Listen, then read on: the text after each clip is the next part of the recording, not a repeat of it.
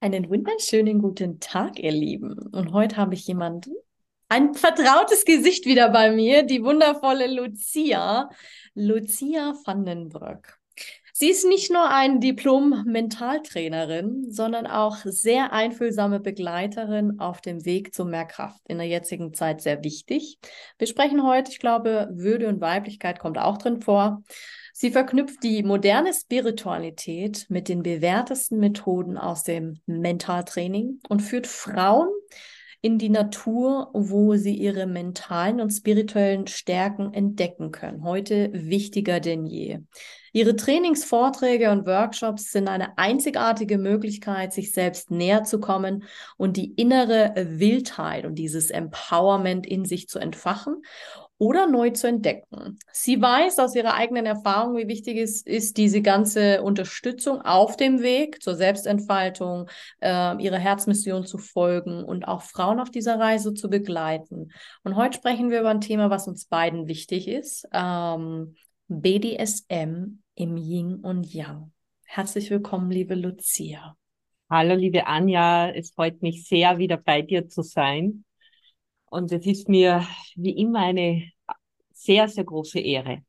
Ja, wir werden den BDSM heute mal von einer ganz anderen Seite beleuchten. Ähm, wir steigen gleich ganz, ganz tief ein. BDSM in Yin und Yang. Was ist für dich Yin und Yang? Yin und Yang ist die Polarität pur. Das ist Licht und Schatten. Und ich habe mir lange überlegt, was das, das Gegenteil, weil alles in unserem Leben hat ein Gegenteil. Kopf hat Bauch, Tag hat Nacht, gute Seiten haben schlechte Seiten, die Liebe hat einen Hass, die Trauer hat die Freude. Also es gibt immer zwei Seiten. Und ich habe mir lang überlegt, auch bei der Recherche über dieses Thema natürlich, was ist das Gegenstück zu BDSM? Das ist Tantra. Und mhm. das ist so wie Yin und Yang. Mhm. Was glaubst du, ist BDSM für dich? Weil wenn man es anschaut, es wird immer nur eben diese dunkle Seite beleuchtet und nicht eben so diese, diese helle Seite. Ich, meine, ich habe auch meine schlechten Erfahrungen im BDSM gemacht, aber letzten, äh, letzten Endes, glaube ich, hat es schon seinen Reiz. Mir hat einmal, ich möchte jetzt an der anfangen mit den Worten, die mir mal jemand gesagt hat, wo ich gefragt habe, kann man die Spiritualität im BDSM leben? Hm, kann man? Und das war ein bekennender Dom. Mhm. Er hat zu mir gesagt, BDSM ist Spiritualität pur. Hm. Wie, wie, wie, wie siehst du das? Ich habe ihm dann nachgefragt, wie, äh, wie, er das erklär, äh, wie er das versteht, weil für mich war das nicht einleuchtend. Und er hat mir das dann sehr logisch erklärt und im Endeffekt, also ich rede jetzt dann immer vom Spiel, mhm. nicht vom pathologischen Raufdreschen, nein, nein, nein, vom pathologischen, also entspannten Spielen, von dem Spaß, an der Freude, am Schmerz, an der Lust. Ja. Genau, also wirklich am Spiel, wo die Würde da ist, die Achtsamkeit da ist. Jetzt an denken vielleicht die Zuhörerinnen, jetzt hat die einen kompletten Klopfer. Aber es ist, äh, es ist einfach so und ich komme auch später noch einmal zurück. Wenn du in einem Spiel bist, Dom und Sub, Subversion und dominanter Part, da gibt sich die subversive Person den dominanten Part hin. Überspitzt gesagt, die subversive Person vertraut den dominanten Part, dass er geistig, körperlich, emotional ganz genau weiß, was sie will. Und sie lässt das zu. Und in dem Moment, und das kriegst du mit einem normalen Spiel nicht so hin, erreichst du die Tiefe deiner Seele, die Anima. Mhm. Und du berührst die Anima. Mhm. Was ist die Anima für dich? Anima ist die Seele. Das tiefste Sein. Und wenn du jetzt in einem Spiel bist und du machst etwas, was gegen deinen Ego ist, nehmen wir jetzt an, ähm, Na, jetzt entfällt mir das, das, das, das, das, das Wort jetzt an, entfällt mir jetzt an gerade. Wenn du stolz bist, falscher Stolz, gell? Ego. Dieses, dass ich glaube, ich weiß, was die Frau will und sie weiß es aber selber nicht und wir haben eine falsche Übereinkunft und versuchen dann äh, wenn, wenn du jetzt als subversive Person diese, diesen Stolz hast, gell? Diese, diesen falschen Stolz, in einem Spiel kommst du auf diese Grenze deines Egos, wo du mit, mit diesem Schattenanteil von dir, du begegnest diesen Schattenanteil und du spürst direkt, wie diese beiden Kräfte in dir kämpfen. Mhm. Und das ist dann, wenn du das dann zulässt und das dann erkennst, ich meine, das geht jetzt dann alles in Sekunden ab, gell? Ja, ja, das ist nicht so, dass du jetzt dann überlegst, hm, ja, aber das geht so in Sekunden ab. Und dann kommst du zu dem Part, wo du sagst, okay, das bin ich und das will ich eigentlich nicht. Das ist mein Schattenanthema und das nehme ich jetzt an. Weil jetzt dann habe ich nämlich nicht die Wahl. Ich habe nicht die andere Wahl. Ich kann das Spiel abbrechen oder ich gebe mich dessen hin. Und dann kannst du auch ein Schattenthema integrieren. Glaub oder Hochmut, Hochmut, Entschuldigung, Hochmut, Hochmut, jetzt ist mir aufgefallen. Du kommst unwiderlich zu deinem Hochmut.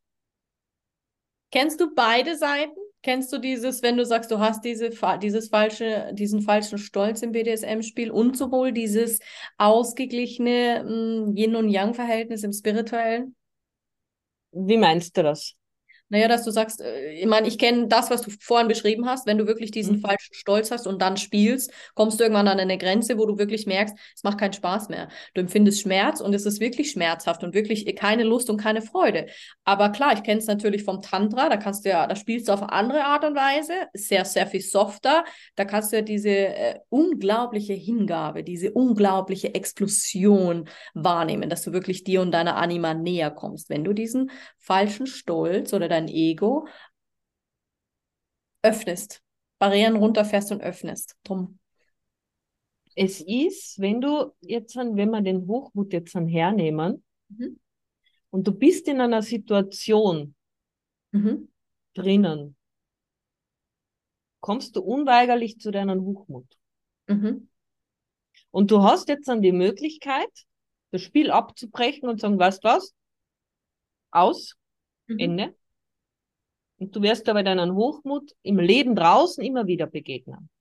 Klar, ich ziehe das ja an. Du ziehst, ja. genau so ist es. Oder du sagst, okay, verdammt noch einmal, ich, wie hochmütig bin ich? Und du lässt es aber wirklich, du nimmst es in dem Moment an und du, und in dem Moment, wo du das annimmst, aktiv, merkst du, wie sich das Spiel noch weiter öffnet. Hm. Glaubst du, es hat auch was mit Kontrolle loslassen in dem Moment zu tun, dass du merkst, hey, das macht auf? Ja, natürlich. Also du, du hast ja auch nicht die Möglichkeit, irgendwas zu kontrollieren. Weil was Wir meinen das aber immer. Also wenn was ich kontrollieren wollte, warum meinst du, warum ich immer, warum Alex sagte, du könntest die perfekte Domina sein? Ich habe, ich kann natürlich den devoten Part und den submissiven Part aber ich bin lieber in der, in der dominanten Rolle und in dem Kontrollieren. Aber das, das ist mein, weiß nicht, wie es dir geht. Die, die, diese Kontrolle loslassen, das ist auch ein wichtiges Thema. Gell?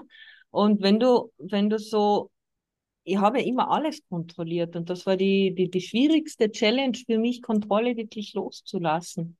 Aber wie hast du es im BDSM erlebt? Also aus deinen eigenen Erfahrungen, war das für dich schwierig, reinzugehen in solche Situationen? Dass du Na, überhaupt nicht, weil ich habe ich hab eigentlich meinen Spielpartner immer zum Verzweiflung gebracht, weil ich habe dann immer lachen angefangen. also ich hab, für mich war das immer Spiel. Dich war wie, wie kindliches Spielen, gell? So alles. Und, und, und ja, also es war eigentlich fast immer bis auf Ausnahmesituationen war es ja eigentlich ähm, ein, ein angenehmes Spiel. Ja? Ich meine, die Ausnahmesituationen, da hat man mich dann, ähm, wie man äh, lieber nicht mit einem Drachen zu tun haben, der was unheimlich gelenkig ist, weil ich winde mich da von jeder Situation raus. Mhm.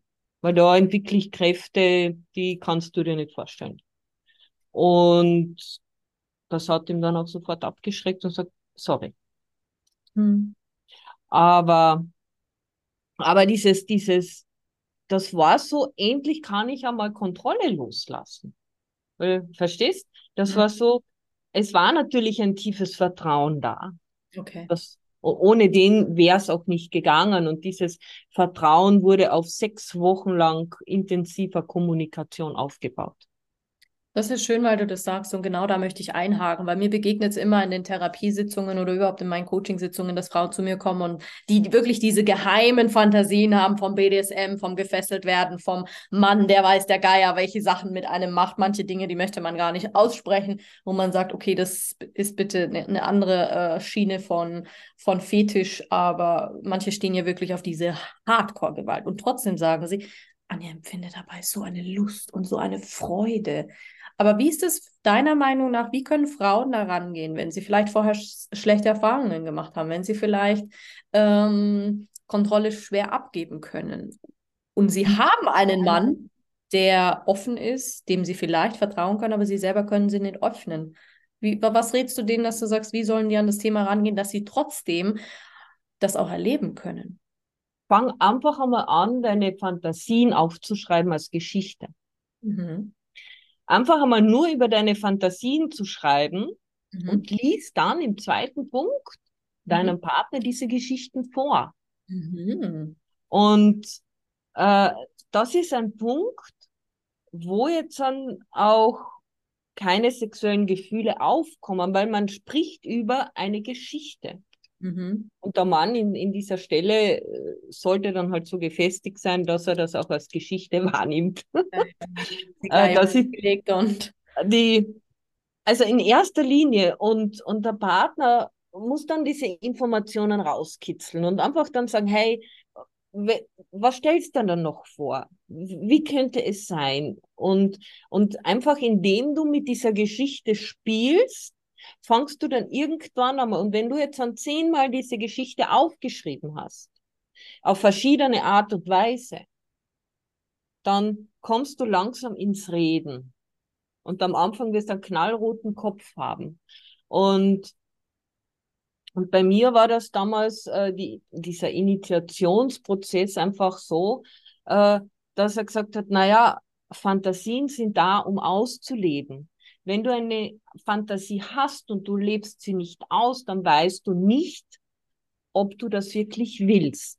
Mhm. Und, und da geht es jetzt auch nicht darum, dass man jetzt dann sofort hardcore-mäßig irgendetwas macht. Da, da tastet man sich langsam ran.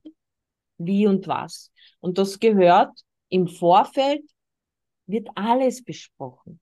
Was zum Beispiel? Gib, gib, lass, uns, lass uns da mal tiefer einsteigen. Weißt also, im Gespräch dann ein paar Regeln. Nein, wir, wir meinen. Na, also es gibt, es gibt klassischerweise, so wie man es jetzt dann auf Shades of Grey kennt, viele machen natürlich einen Vertrag weil alles das, was im BDS, also viele Dinge, was im BDSM äh, geschehen, sind eine gesetzliche Grauzone und äh, können als Körperverletzung äh, geahndet werden.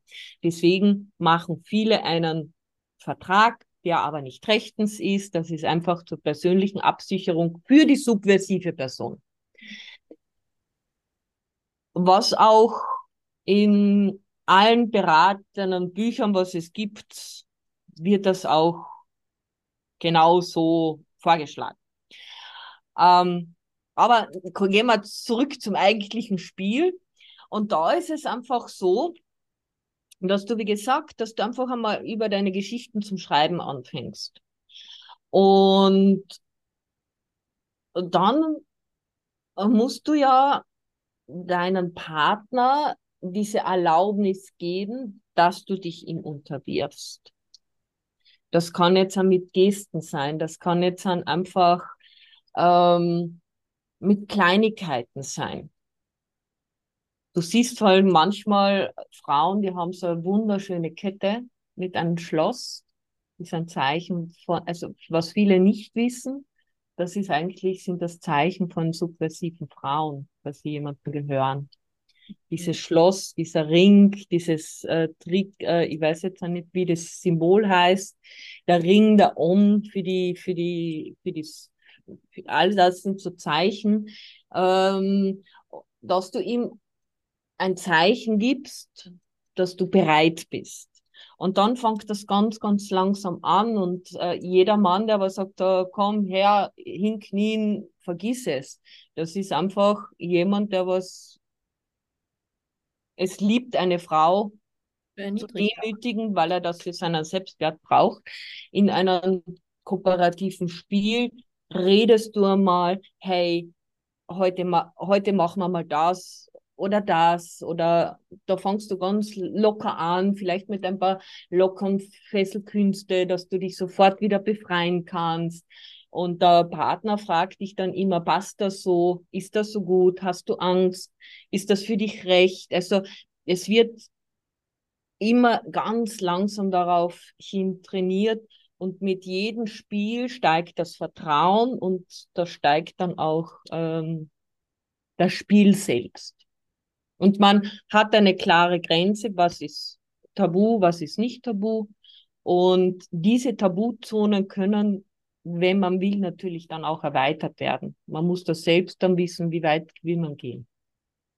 Wie sieht für dich ein idealer ähm, ähm, Dom in seiner Yin- und Yang-Balance aus? In seiner Yin- und Yang-Balance ist er ein absoluter Gentleman. Mhm. Er ist ein Mann, und da werden jetzt wahrscheinlich viele Frauen jetzt an Schmachten, weil viele wünschen sich eigentlich solche Männer. So ein Alpha-Mann oder wie würdest du den beschreiben? Na, das ist ein Mann, der weiß einfach, was er will. Er ist für die Frau da. Mhm. Also er ist der Fels in der Brandung, aber es geschieht, Intelligenz. Es geschieht alles in Augenhöhe. Mhm. Es ist alles wertschätzen. Mhm. Frau hat nicht das Gefühl, dass sie auch wenn es jetzt an, und das ist auch wieder eine Absprache, willst du jetzt an die verbale Erniedrigung, wenn du darauf stehst, auf eine verbale Erniedrigung, dann ist diese verbale Erniedrigung genau im Spiel. Mhm. Wenn du eine 24-7-Beziehung hast, dann ist das genau abgestimmt. Mhm. Wenn ich das mache, bin ich dumm. Wenn ich das mache, bin ich Mann. Mhm. Und das ist, das Ide ist diese ideale Ergänzung. Mhm. Weil das ist dann ein Partner, ein Mann, der für dich alles macht, aber er hat auch ganz genaue Grenzen. Und wenn du einmal zum Drachen bist, dann läuft er nicht davon, sondern er steht da und sagt, runter da. Subito. Mhm. Der holt dich dann runter. Mhm. Und du kommst dann runter, weil du weißt, wenn du nicht runterkommst und da oben weiter rumfliegst und Feuer speist, hast du mit Konsequenzen zu leben. Natürlich. Das, ja der, das sind ja die Regeln im Spiel. Ja, und, und dann bist du da. Und dann bist du vollkommen da. Und es gibt nicht diese Erniedrigung, diese emotionale Erniedrigung. Das heißt, Weil ist dann der weiß, was du brauchst und wie du auch im, im Nachspiel aufgefangen werden musst. Mhm. Mhm. Und das ist von Frau zu Frau, von Mann zu Mann unterschiedlich. Glaubst du, das kann auch funktionieren, wenn, wenn du einen wirklich interessanten Dom, kann ja auch eine, eine Frau sein, ist ja mhm. ja, muss ja nicht unbedingt der Mann diese Rolle einnehmen, es kann auch eine Frau sein, funktionieren, wenn einer der beiden Parts wirklich sehr bewusst ist und wirklich in dem Zustand ist, den du gerade beschrieben hast, und die andere Person ist noch ein bisschen äh, weiß ich nicht, manche haben einfach noch Verletzungen, manche sind einfach noch, dass sie sagen, ich muss mich da wirklich erst herantasten und äh, das, wie du sagst, dieses, nicht jeder kann damit umgehen. Ich habe das aber im, im BDS, ich habe das total persönlich genommen, weil wir eben nicht das Setting hatten, wann ist es jetzt, wann fängt es an, wann hört es auf, äh, sondern das war irgendwie so, und es ist wirklich so, du als Sub wartest dann so, okay, wann sind wir jetzt heraus aus unseren Rollen? Und der redet da weiter mit seiner Erniedrigung und du irgendwann kommst du natürlich an den Punkt, wo du es persönlich nimmst nimmst, wo es was mit dir macht, wo du dich angegriffen fühlst, ja. wenn du Stopp sagst, wo du dann auch, wie du sagst, wo du auch merkst später, oh, das war eher mehr toxisch als äh, spielerisch, schön, Lust und, und leicht. Also es ist so, du musst reden. Klar. Es muss ganz klar sein, wenn wir, wenn du zum Beispiel jetzt an, auf eine Spielwiese gehst, also dass in der Spielwiese ist die, die Rollenverteilung ganz klar. Dom, Sub. Das ist ganz klar. Ähm, wenn du jetzt ein, eine Partnerschaft hast, dass da auch ganz klare Grenzen, ganz klar gesagt wird, okay, das ist im Spiel. Also überspitzt gesagt, wenn ich die Peitsche in die Hand nehme, dann bin ich da und du bist so. Mhm, Aber wenn es eine 24-7-Beziehung ist, dann läuft ja diese Beziehung in die Partnerschaft, in das Leben hinein. Ich persönlich kann es mir nicht vorstellen, aber ich habe in den Recherchen äh, viele Interviews gehört, auch von Unternehmerinnen, die erfolgreich sind und die leben zu Hause ihre subversive Art aus. Und bei, bei dieser Dame war zum Beispiel eines, ein Fall, was ich megamäßig gefunden habe. Ähm, sie hat Sport machen müssen wollen und ihr, sie hat ihren Partner gesagt, ich muss Sport machen und ich möchte, dass du mich bestrafst, wenn ich das nicht mache. Als Motivation quasi, als. Eine andere Art von Motivation. Sie hat das benötigt. Sie ist dann auch mit auf dem, hat auf dem Boden äh, ge, äh, gegessen. Also das sind einfach Sachen, wo ich sage, grenzwertig. Das, Aber die Frage, das, wie du sagst, was will man spielen und was toleriert genau. man?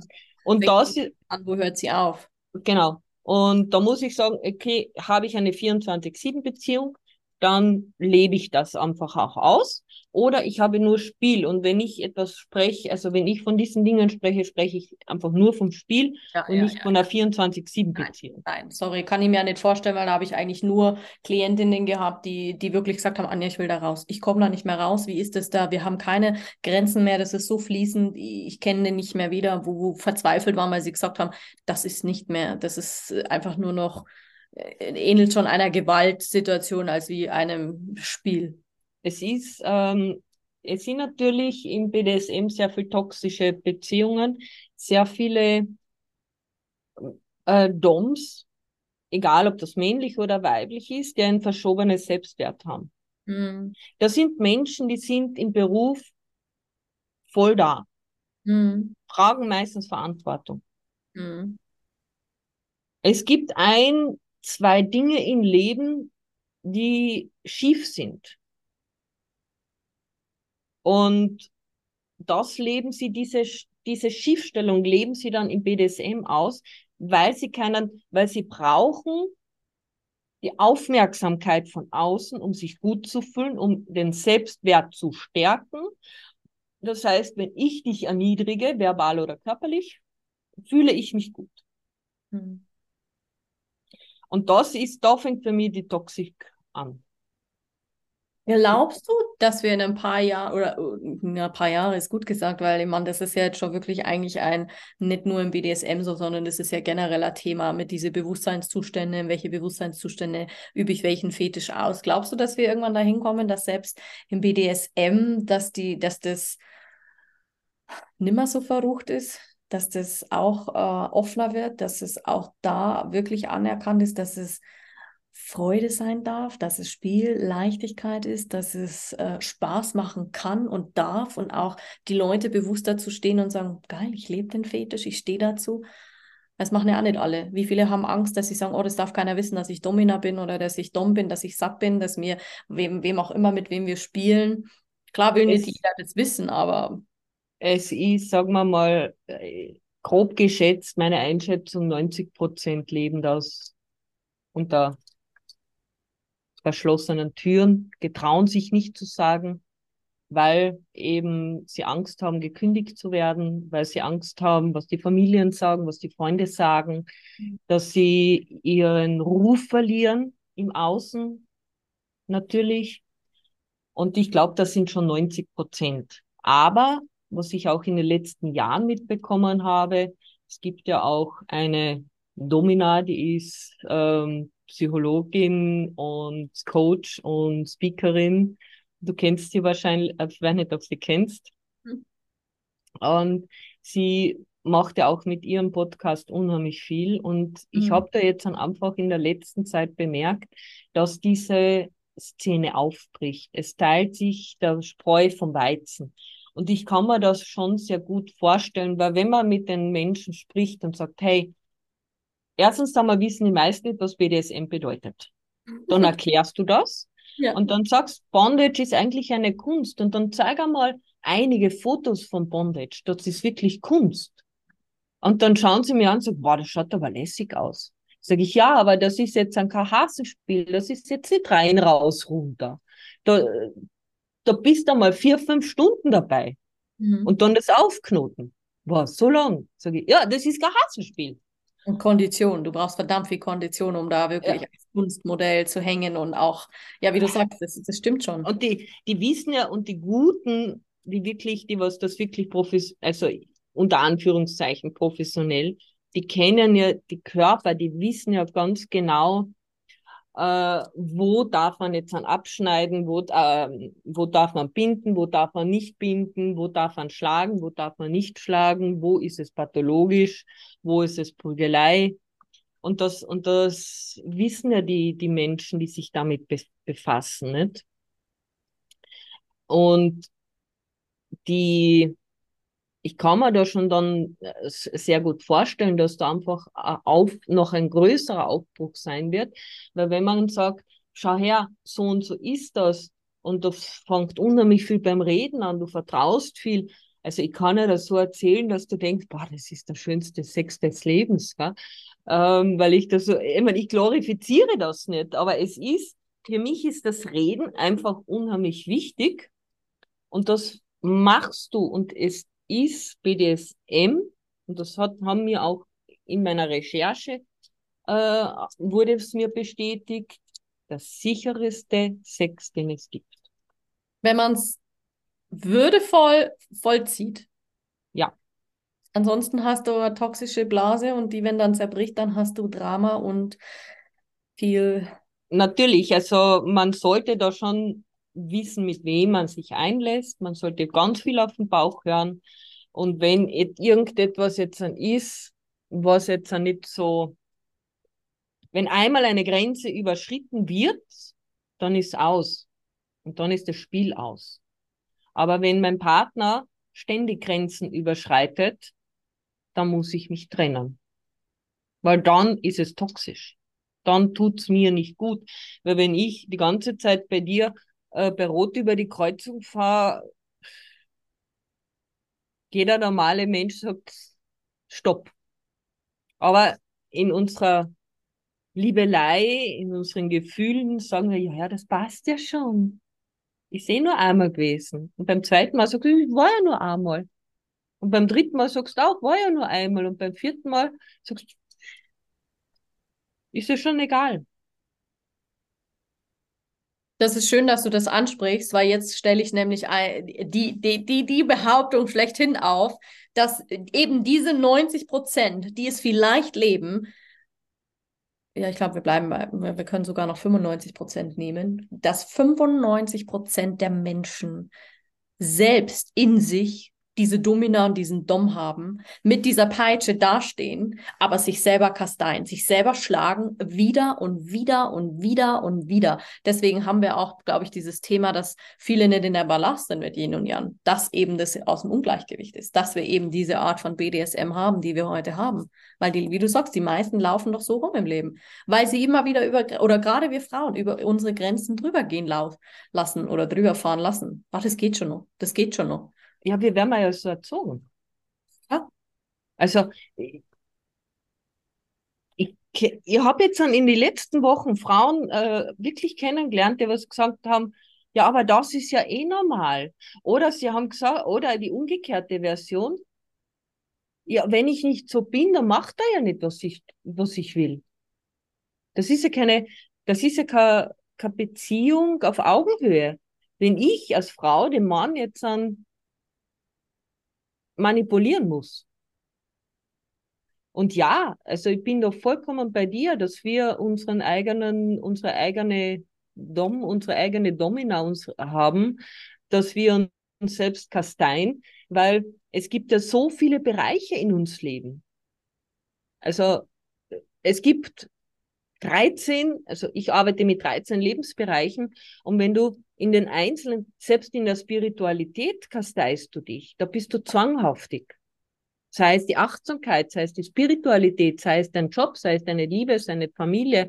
Und ich gehe jede Wette ein, dass viele Menschen von diesen 95 Prozent, 99 Prozent in mehr wie die Hälfte ihrer Lebensbereiche sich selbst kasteien. Klar, nehme ich das muss so, das war so. Ja. Und lieber ertragen wir noch einmal ein Schippel Ja. äh, Schmerz, bevor wir aus den, aus den Konstrukt aktiv rausgehen. Ja.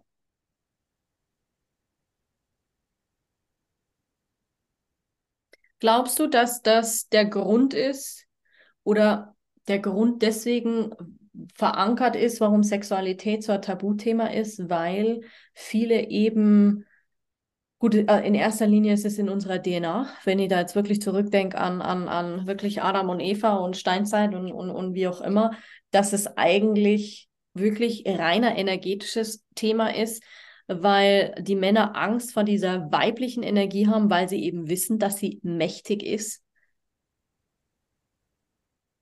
Ja, also Sexualität, die spirituelle Seite kann mit Sexualität überhaupt nichts anfangen. Das Auch denen ist das so, sowas von wurscht, ob wir BDSM machen, ob wir Hasenspiel machen, ob wir irgendeinen Fetisch haben, weil sie das überhaupt nicht verstehen. Denen ist das wurscht, solange es dir Spaß macht, mach, was du willst.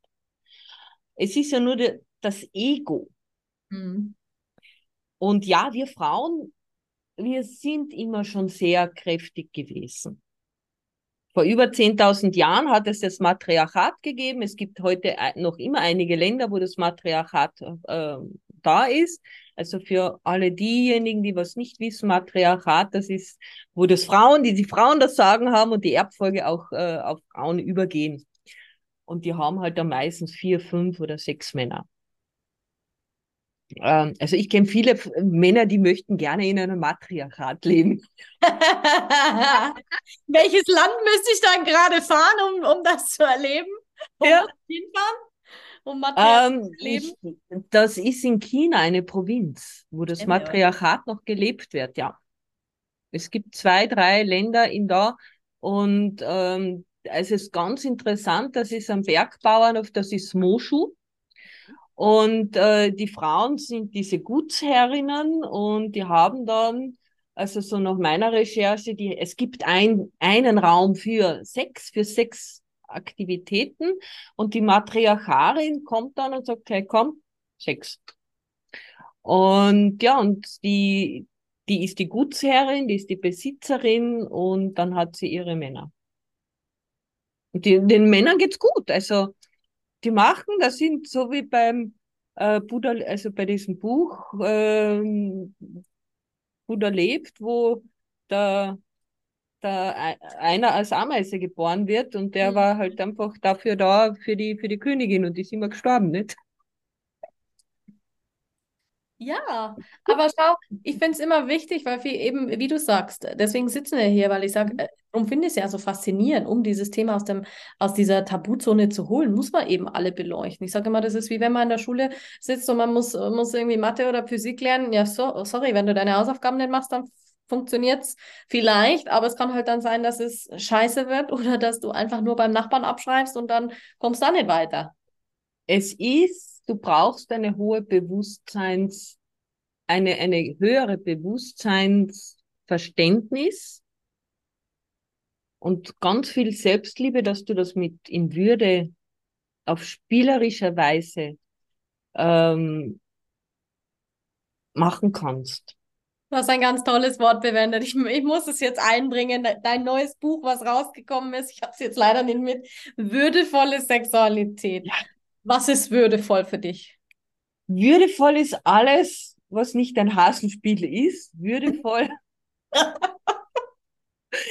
äh, würdevoll ist auf Augenhöhe, da ist die Kommunikation drinnen, da sind dieses Fallenlassen, weißt du, dieses absolute Fallenlassen auf beide Seiten, dass die Ehre zu haben, dass der Partner dir vertraut und du vertraust dem Partner, die echte Nähe zuzulassen. Das ist für mich würdevoll, wo man ohne dass jetzt äh, das Blut vom vom Dachgeschoss ins Untergeschoss reingeht, beim Mittagstisch bei einem Zwölfjährigen ganz normal über die Sexualität reden kann.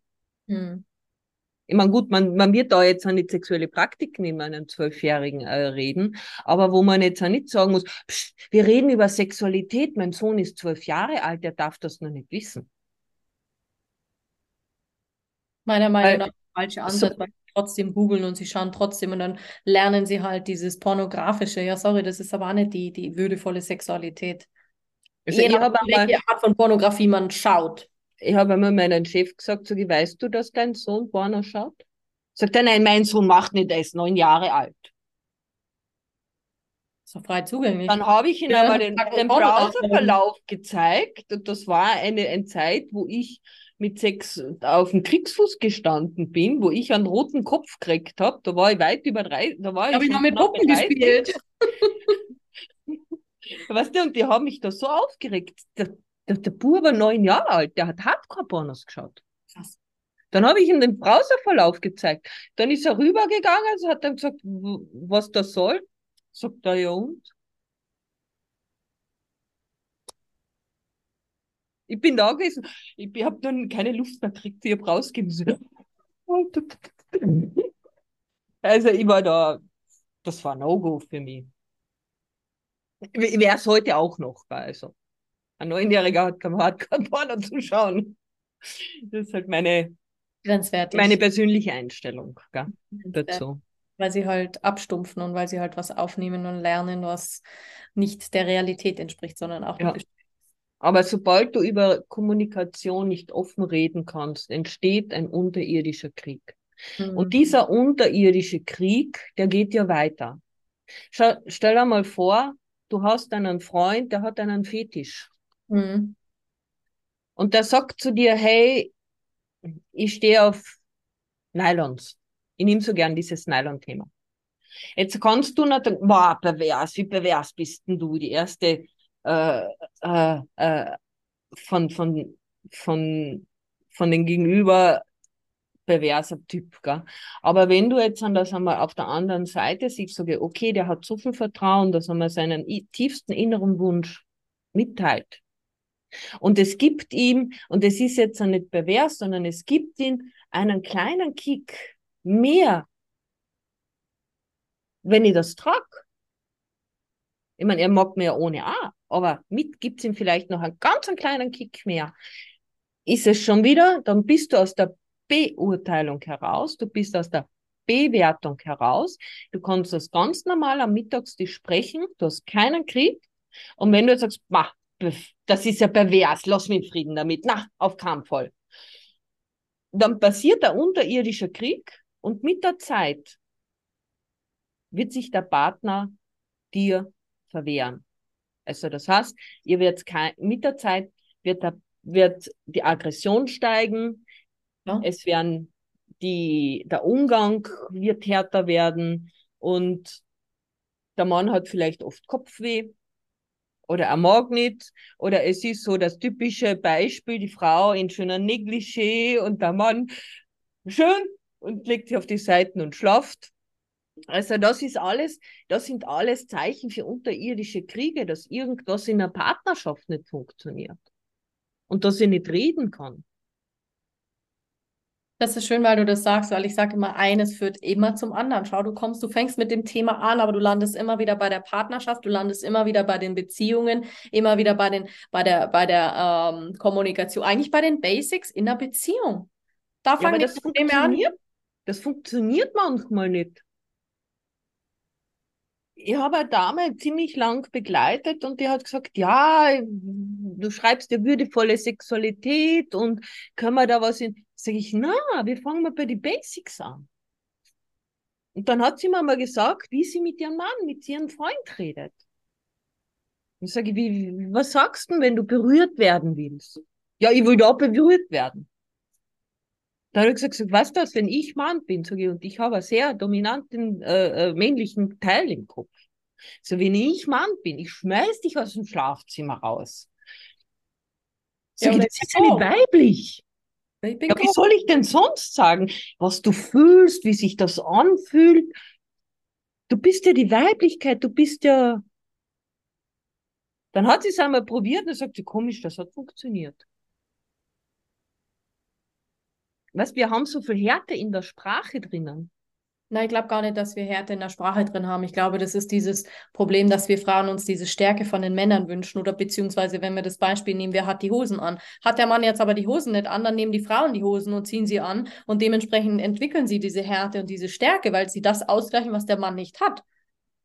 Ja, aber viele Männer, da muss man jetzt dann schon ein bisschen den Mann in, in, in, in den Schutz nehmen, lassen das aktiv zu, weil sie eben ihre Frau lieben und weil sie den Glaubenssatz haben, das tut man halt so, wenn man liebt. Natürlich, weil sie sich dann vollkommen aufgeben und sich dabei vergessen. Und ich denke auch, dass viele Männer Angst haben vor Frauen, weil die Frauen eben stärker sind und weil sie Angst haben, das Patriarchat hat ja etwas gemacht mit diesen männlichen, weiblichen Energien, mit Mann und Frau. Und dass auch die Männer irgendwo die Angst haben, dass sie ihr Vorrechtstellung in, in, in, der, in der Gesellschaft verlieren. Das heißt, dass die, dass, dass sie vielleicht irgendwann einmal überflüssig werden. Was aber nicht der Fall ist weil es gar nicht möglich ist. Wir, wir können nie equal sein. Also dieses gleichberechtigt funktioniert nicht, weil wir haben schon ganz andere Physik, wir Frauen, und wir haben schon ganz anderes Verständnis dafür. Und dieses Konzept, was man uns verkauft gerade im Moment, oh, wir Frauen, wir müssen unabhängig sein und wir müssen alles selber machen. Sorry, das sorgt doch da, da, dazu, dass, dass, dass wir noch mehr Missverständnisse haben, dass wir noch mehr ähm, Dinge erleben, auch wenn das schön ist und auch wenn das gut ist im Bereich dass wir sagen, ja, okay, wir sind unabhängig und wir sind finanziell frei und wir machen das, aber trotzdem sehe ich so viele Frauen, ich nehme manchmal nicht aus, wir werden zu etwas, was wir eigentlich gar nicht sein wollen, weil wir einfach dann, wie du sagst, wir wollen nur die Kontrolle behalten und wir mhm. wollen gar nichts mehr abgeben und wir, wir, wir funktionieren dann nur noch in unserer männlichen ja. Funktionalität. Und letzten Endes, was hat sich geändert? Wir werden deswegen auch nicht gleich bezahlt und deswegen haben wir es auch nicht leichter und deswegen müssen wir trotzdem noch die Kinder und alles unter den Hut kriegen. Also vom Konzept her ist es trotzdem, wenn du mich fragst, trotzdem noch eine Verarsche. Ja, ja, und es ist aber, was mir jetzt so aufgefallen ist, nur in diesen westlichen Ländern von Europa.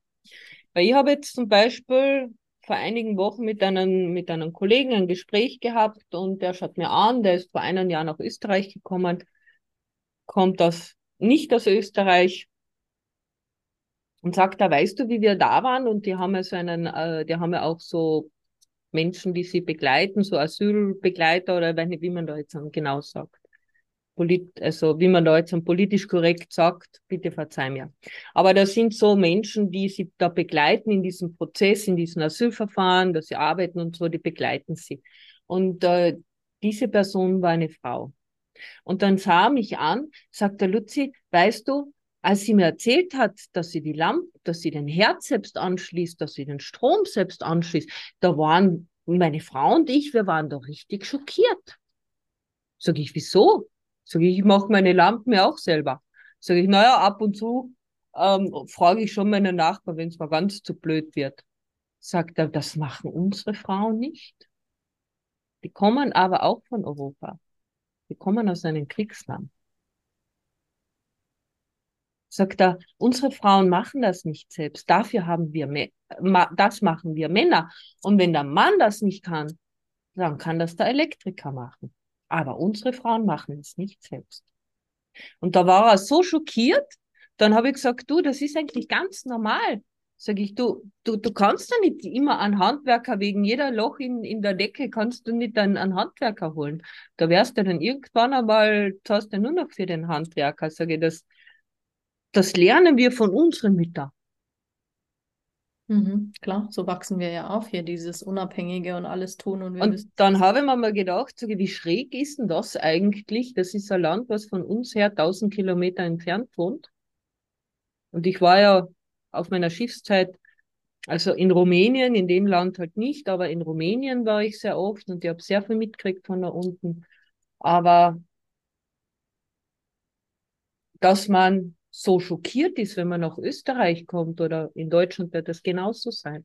Mhm. Also das hat mir dann, sagen wir mal, auch noch einmal so einen zusätzlichen Denkanstoß gemacht. Was ist das Fazit der Gleichberechtigung?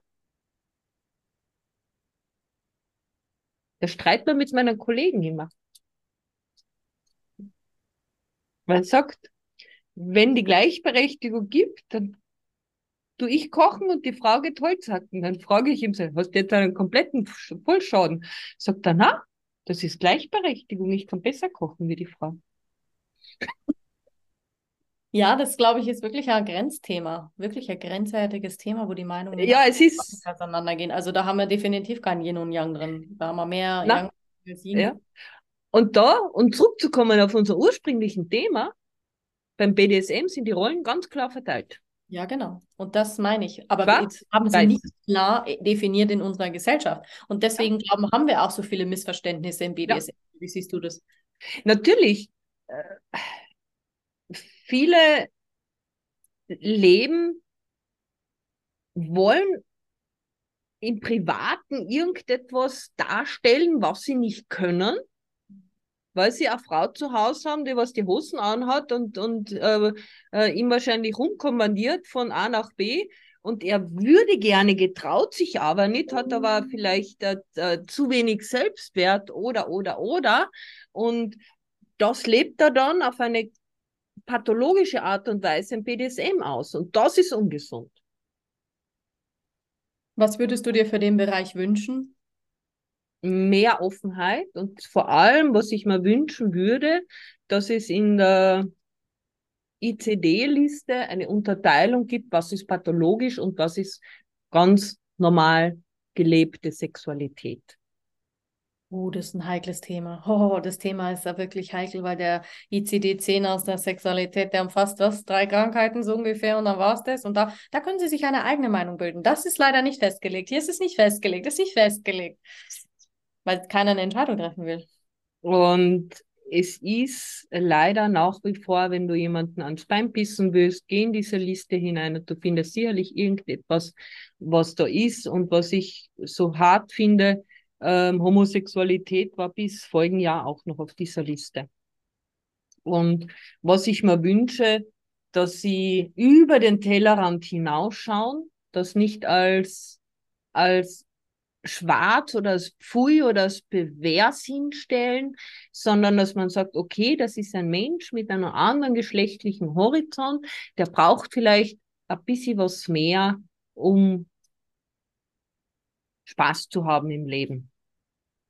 Und dass man sich wirklich die auch, also ich nenne alle zusammen, nenne ich Sternchen, dass man sich für diese Sternchen öffnet und dass diese Sternchen wirklich, wirklich im Leben ankommen dürfen und dass keiner Angst haben muss, wegen seiner sexuellen Orientierung den Job zu verlieren, die Familie zu verlieren oder den Ruf zu verlieren. Dass das einfach einmal näher betrachtet wird und man sieht, was für eine bunte Gesellschaft, wie eine offene Gesellschaft und wie wertschätzend diese Menschen miteinander umgehen, dass das einfach einmal geöffnet wird, noch mehr wie jetzt. Danke dafür. Glaubst du, dass das ein Thema wäre, was eigentlich auch schon behandelt werden sollte im Sexualkundeunterricht ab einer bestimmten Klasse, wo die Mädchen und Jungs das verstehen, wo sie ja eigentlich schon anfangen, sich zu orientieren, wo manche schon falsch in ihrem Körper sind, wo sie sich schon nicht zugehörig fühlen zu dem, was die Gesellschaft vorgibt? Also, ja, es kommt jetzt dann drauf an, ob du Bienchen, Blümchen Unterricht in welcher Klasse. Nein, nein, nein, nein. Ich meine schon, ja. Also, wenn du das jetzt dann in einer, Aufklärung, aber auch die Fetische mit reinnehmen, weil das gehört für mich zur Grundausbildung. Sorry. also ich würde es jetzt dann nicht mit 12, 13 Jahren machen, da nicht, aber jetzt an den, den, Teenager, 16, den 17. Dings, aber mit 16, 17 Jahren ich, ich kann mich gut erinnern an einen Jungen in meiner Klasse, der hat immer schon so ein bisschen seinen weiblichen Touch gehabt. Mhm. Ich meine, heute wissen wir, dass er halt wirklich homosexuell ist. Er hat, ist mittlerweile glücklich verheiratet. Die haben sich versteckt. Ja, bleibt dir nichts anderes übrig. Und, und ich meine, gut, damals, das waren die 80er, war das ja natürlich ein Skandal pur, nicht? Aber in der heutigen Zeit, ja, es gehört dazu. Allerdings, dass man wertschätzend darüber spricht, dass man achtsam, dass man auch die Gefahren, also auch es birgt, es birgen auch Gefahren natürlich. Es können Hüftgelenke auskugeln, es können schwere Verletzungen passieren ähm, im, im Spiel, dass das auch gezeigt wird, aber auch, dass man halt erforschen anfängt und sagen kann, okay, dieser Mensch, der hat da schon sein, der ist somit geboren, der hat das in seiner Genetik drinnen. Das ist jetzt nicht anerzogen oder antrainiert oder durch Erfahrungen, sondern den gibt das ein bisschen mehr und dass sie das dann auch verstehen anfangen und dann auf eine gesunde Weise leben anfangen können, damit das keine Tabuthemen werden und dass sie dann halt nicht zwanghaft irgendwo sind und sich dann genieren, wenn sie jetzt eine Partnerin haben oder so, da gibt es ja dann auch sehr viele Probleme. Ja, das stimmt. Das ist ein eigenes Thema für sich, glaube ich, dieses ja. Aufklärungen überhaupt. Mhm. Ich danke dir, Lucia. Wir haben aber noch was wir ansprechen müssen. Und zwar, was steht noch an? Was stehen bei dir noch für Projekte an? Bücher oder was? Ja, Bücher, ich schreibe für mein, für mein Leben gerne. Mein aktuelles Buch natürlich, was zensiert worden ist. Ich pack's noch immer nicht. Die würdevolle Sexualität und Wild Woman Awakening, die wo es darum geht, auch zum kleinen Teil um die Sexualität, aber wie man in seinem Körper erwacht, in seiner Spiritualität erwacht und natürlich unsere Frauen-Online-Gipfel. Ähm, Der übrigens am Mittwoch stattfindet, also wer sich noch anmelden will. Genau. Sehr schön, liebe Lucia. Ich danke dir vielmals für dein Gespräch. Hast du noch irgendein Schlusswort, irgendwas, was du auf jeden Fall noch sagen möchtest, loswerden möchtest? Lebe deine Energien und geh für deine Träume, für was du willst und lass deinen Drachen freien Lauf. Ich danke dir vielmals. Es ist wie immer wieder eine Freude, mit dir Interviews zu machen. Liebe Anja, vielen lieben Dank für die Einladung. Es war mir wieder eine große Ehre. Sehr, sehr gerne.